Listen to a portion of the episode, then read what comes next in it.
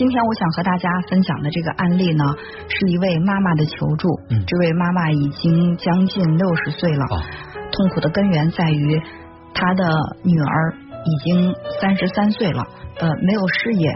没有爱情家庭，就是完全是一个跟社会相脱离的这样的一种状态，嗯在家里面，呃，由她来照顾。啊，我说三十三岁，他需要照顾，是因为他身体上有什么不方便吗？妈妈说完全没有，是一个健全的人，但是呢，确实生活上我也要照顾他，钱也是给他花。嗯她在家里什么都不干，就是包括这个衣服也不洗，饭也不做，衣服房间也不收拾，就完全是在家里面像一个婴儿一样的那种需要全方位被照顾的状态。嗯，就是一个啃老的姑娘。对，但是仔细的分析一下，好像也不单纯的能够用“啃老”这个词全面的概括，嗯因为我们所知道的一些啃老族，他可能会伸手问爸爸妈妈要钱，但是他还是有这种自己的社会功能、社会交往。但是这个呃女孩呢，就听妈妈的描述，就完全退缩在这个家庭里边，非就常的严重啊。对，已经不再出门了。嗯我说这个孩子他一直都是这样的吗？还是说最近一段时间他变成了这样？在说这些的时候呢，这妈妈就先是哽咽。嗯难过，呃，说其实这个孩子也是我一直对不起他，啊，但是这事儿已经过去了，我想去补救也补救不了了，那能怎么办呢？发生了我说为什么会觉得对不起这个孩子？他在成长的过程当中有什么事儿发生？这个妈妈说，这个孩子呢是老大，家里面还有一个老二，嗯是个弟弟。她说我其实不觉得我是一个重男轻女的妈妈，只是说当时的那个现实条件，我跟我老公那个时候还处在两地分居的状态。哦，我一个人带两个孩子也带不了，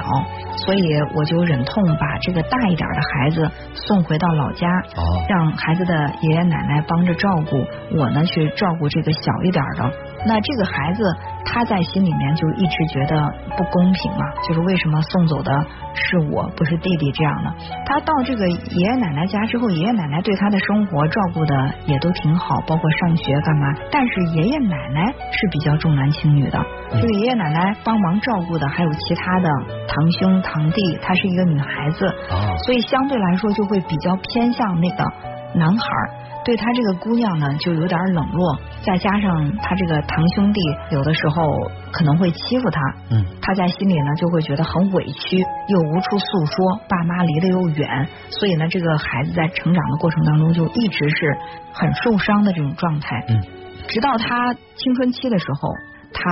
爸爸妈妈，也就是说这个来访者和她丈夫，等于说这个两地分居的这种状态才得以解决。嗯，解决了这个时候才才回来，才回才回到父母身边。但是这个时候，据妈妈说，孩子身上已经有很多的问题了，嗯就是性格很极端，说话特别的难听，因为一上学学习成绩也不是很好，嗯因为弟弟是一直跟着妈妈的嘛。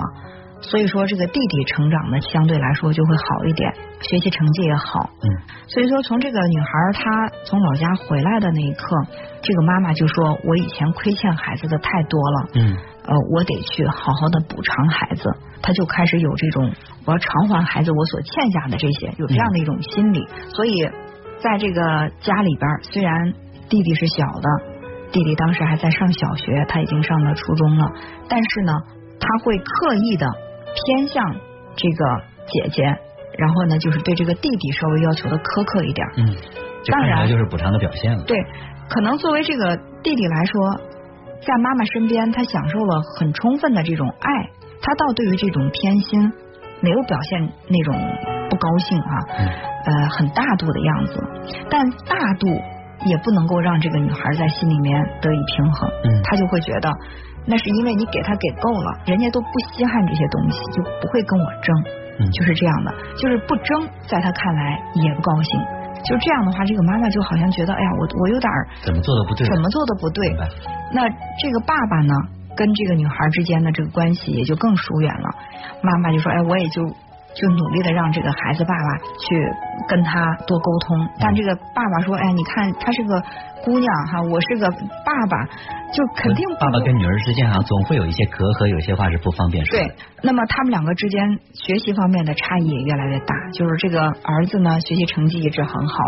这个姐姐学习成绩不好，然后在生活习惯方面也有很多在妈妈看来是毛病。一说这个孩子，这个孩子就说：“那我从小是在农村长大的。”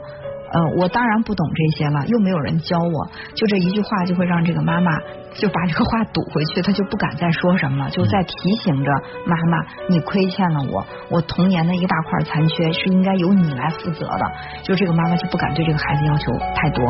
你要求的越低，他好像也就越放纵自己，不知不觉的两个孩子之间比较的过程当中，倒是这个弟弟是就是更加的表现的好了，就他这个优势越来越被强，越来越好，对，这个差的是越来越差。对，是好像就是马太效应似的，就是好的越来越好了，差的就越来越差了。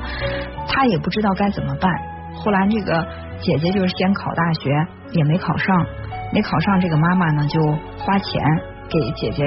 上了一个大学吧。那当然，这个花钱上的这个大学跟正儿八经考上的大学还是有差别的。过了几年，这个弟弟就考了一所不错的大学，这个呢对这个姐姐刺激又是一个刺激，也是也是很大。大学毕业之后，也是干这个工作干不下去，干那个工作干不下去，挑肥拣瘦的。后来呢，这个爸爸妈妈也总是在想，我要补偿这个孩子呀，我要多去为他做一点，然后就是把这个。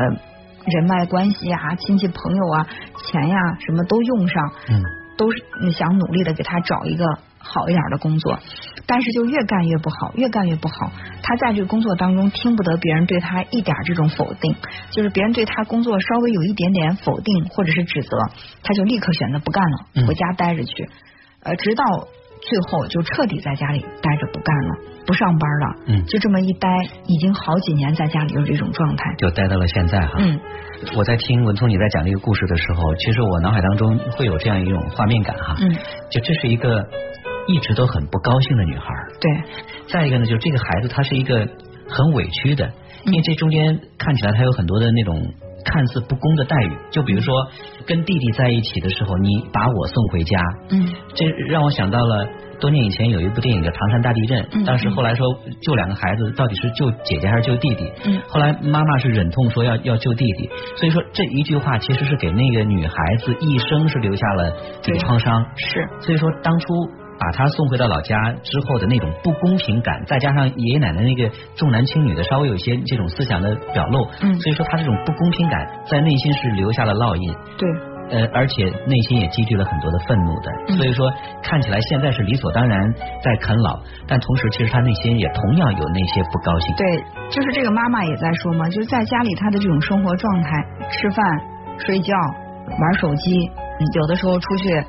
逛一逛。就是这样的生活，嗯，但明显能够感觉到他也很不开心，是的。但是妈妈如果说，哎，你去找个什么样的工作做一做，他就特别的暴跳如雷，就会很生气，嗯，妈妈就不敢再说什么了，所以就一直是这样的一种状态。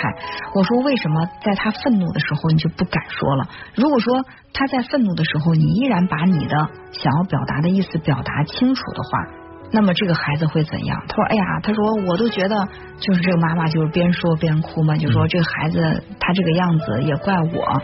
妈妈有很深的这种愧疚感，嗯，呃，很很自责。他的那种愧疚感，其实好像他做什么做多少，他都难以去弥补，另外好像就觉得孩子如果说一生气，自己的那个愧疚感就自然又会被勾发起来。嗯，所以说他是。不敢去用这种规则去管束和要求这个孩子，但是我觉得就是这个孩子他已经深谙此道，我知道我说什么样的话能激起妈妈的愧疚感。嗯，就是当他想去说我想去对我有要求的时候，我就摁这个按钮，他就立刻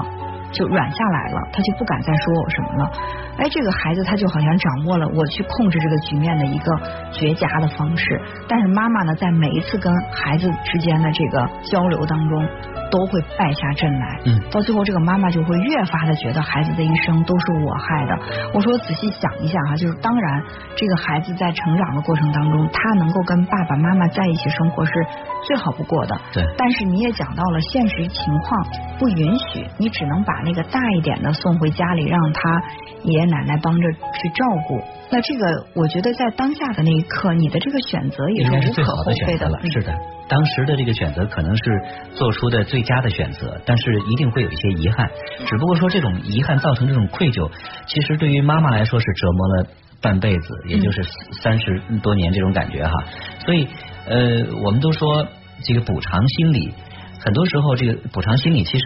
对双方都会有带来这种呃不一样的这种伤害的。对，一方是我觉得好像我做多少补偿都不够。另外一方。比如说，当女儿她心安理得的去接受那个所谓的补偿的时候，她发现是你给我多少我都不嫌多。嗯嗯，其实我觉得在亲情之间，尤其是在这个家庭里边，这个父母和孩子之间，一定不要有那种负罪感和补偿心理，因为这都会造成两个人之间的关系不对等、不平衡。那么这个关系一旦不对等、不平衡，它就一定会导致问题的出现。比如说，这个妈妈在孩子去指责。啊，你当时把我送回去，让我怎么怎么样受委屈的时候，这个妈妈完全可以给孩子道歉。就确实当时可能妈妈没有那么大的能力去照顾你们两个，你在纠结的是为什么送的是我不是弟弟。那么这个我也很难去给你一个回答，因为当时弟弟还特别的小。不管这个孩子在当下那一刻能不能够理解妈妈，但是妈妈呢都要能够坚持把自己的这个。立场和当时的那种状态，嗯，表达给孩子。当然，你不能要求孩子，我跟你讲过这些，你都得理解我。即便你讲了，他还是会觉得委屈，还会觉得受伤，这些都可以，都是可以被允许的。但是呢，这个情况我先跟你讲明，不是因为不爱你，而是因为不得已。就是现在你也可以认为我不够爱你，所以才把你送走了。那么之前。我亏欠你的，我没有办法补了，因为无法时光回溯。那么之后。我会用更好的方式来对待你，但是我们的关系是平等的，不是一个欠债的，一个追债的，也不是说谁亏欠了谁。这个时候，家长和孩子之间，你在不断的去强调，孩子可能他也会慢慢的去放弃他的那种受害者被亏欠的那种心理。有的时候，孩子可能最初不觉得是妈妈亏欠了我，但是妈妈总是在哭哭啼啼的说：“哎呀，我对不起你。”时间长了，这个孩子心里这个观念就被强化。你就是对不起我。是的，嗯，呃，所以说对于女儿来说，也是需要去拿掉一个思想，就是说，妈妈对我的所谓的那个好和补偿是理所当然的，其实是没有理所当然的事情。嗯。另外一个是，我能感觉出来说，女儿的内心有一个潜台词或者一个观念是，呃，妈妈为我付出这些都是应该的，我的这些不幸都是因为你。嗯。这里边其实会有一个这个责任的外归因的问题。嗯。呃，所以。是需要看到说，女儿你自己在成长的过程当中，你需要为自己的成长是需要付出什么样的这个责任来？对，所以这个妈妈从她的角度来讲，她必须要去放弃对女儿的这个亏欠感，无论是在行为上、态度上，你都要直起腰来。我们要如果是现在做一个这个家庭雕塑的话，你会发现，妈妈一直是佝偻着背向孩子低头认罪，而孩子一直是挺直腰杆对妈妈进行指责的。就是这是他们的这个家庭的这个这个雕塑图。那么在这个时候，妈妈首先你要直起腰杆，你要跟你的孩子平视，这是你需要去做的。妈妈要相信说我不欠你的。嗯，另外呢，就是从这个孩子现实一点，我觉得妈妈可以去给孩子做一些这种建议哈，比如说这个女孩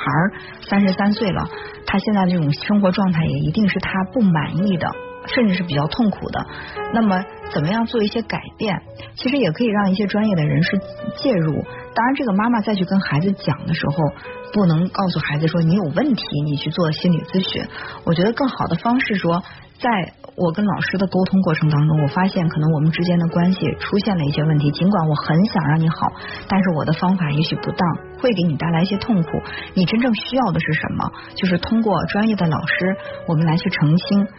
这样的话，无论是对你对我，我们的未来都会更好。其实我觉得还是希望这个孩子从这个家里走出来。单纯靠妈妈的改变，我不知道这个妈妈什么时候能够把一直负罪的头真正的挺直，去跟孩子正视。那么这也是一个长期的过程。如果说想让这个孩子他这种状态摆脱更迅速一点的话。我觉得专业老师的介入可能也会更加的有促进的作用。对，另外其实我们也可以参考，比如说唐山大地震电影里边，作为姐姐来说，后来她回到妈妈身边修复了那个创伤，后来她又学习了心理学，做这方面的这个工作，其实也能够感觉出来说，如果说我们想要对于过往曾经已经发生的那个所谓的创伤或者遗憾进行修补的话，我们不妨去勇敢的走出那一步，同时也需要去不断的去增强自己内心。不断的去学习，然后才有能力去处理我们的问题。